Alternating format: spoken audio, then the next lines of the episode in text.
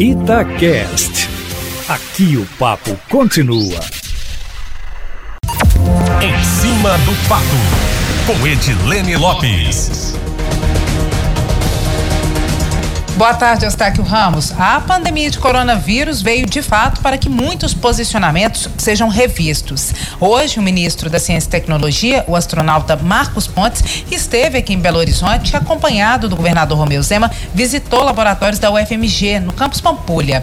Mas antes de falar sobre as novidades que ele anunciou, Eustáquio, vamos lembrar da PEC do teto de gastos, aprovada e promulgada no governo de Michel Temer, do MDB, lá em 2016. A proposta de emenda constitucional congelou o gastos públicos, autorizando a correção anual apenas pela inflação.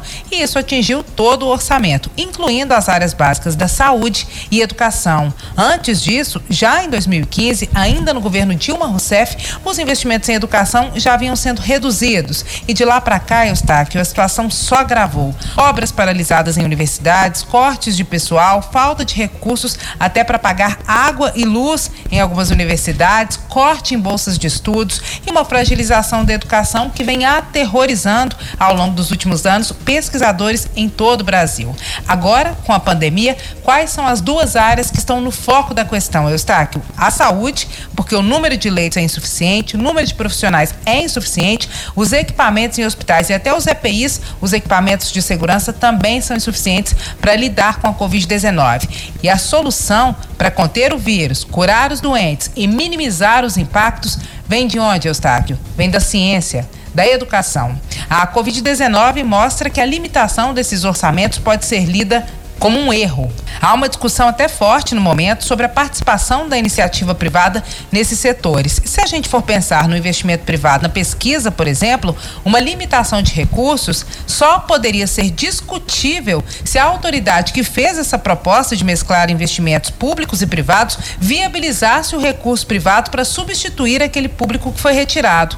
Caso contrário, qualquer decisão nesse sentido pode se tornar um verdadeiro desserviço. Dito isso, vamos Vamos ao anúncio do ministro Marcos Pontes, que ele fez hoje mais cedo na sede da UFMG aqui em Belo Horizonte. O ministro disse, Eustáquio, respondendo a uma pergunta da Itatiaia, que nas próximas semanas um estudo do ministério deve revelar um medicamento que pode tratar a Covid-19. Os pesquisadores testaram, segundo ele, 2 mil medicamentos já existentes no mercado, deles todos. Restou um que começa a ser testado em 400 pacientes e em duas ou três semanas, segundo ele, pode haver um remédio contra a doença aqui no Brasil. O ministro não adiantou o nome do medicamento, claro, para não gerar expectativa. Na mesma entrevista, a reitora da UFMG, Sandra Goulart, informou que a Universidade Federal de Minas Gerais tem sete laboratórios realizando testes em parceria com a FUNED, laboratórios fornecendo álcool em gel para hospitais, grupos estudando o impacto na economia e a evolução da curva,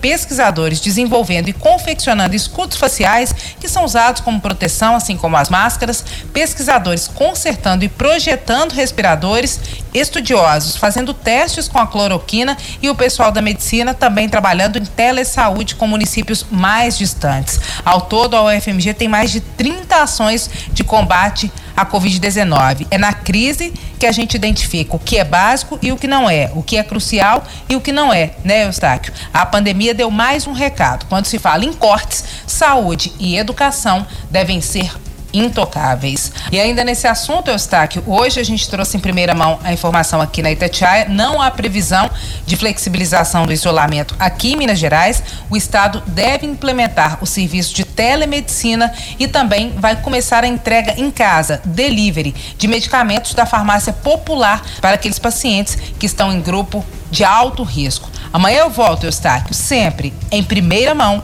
e em cima do fato.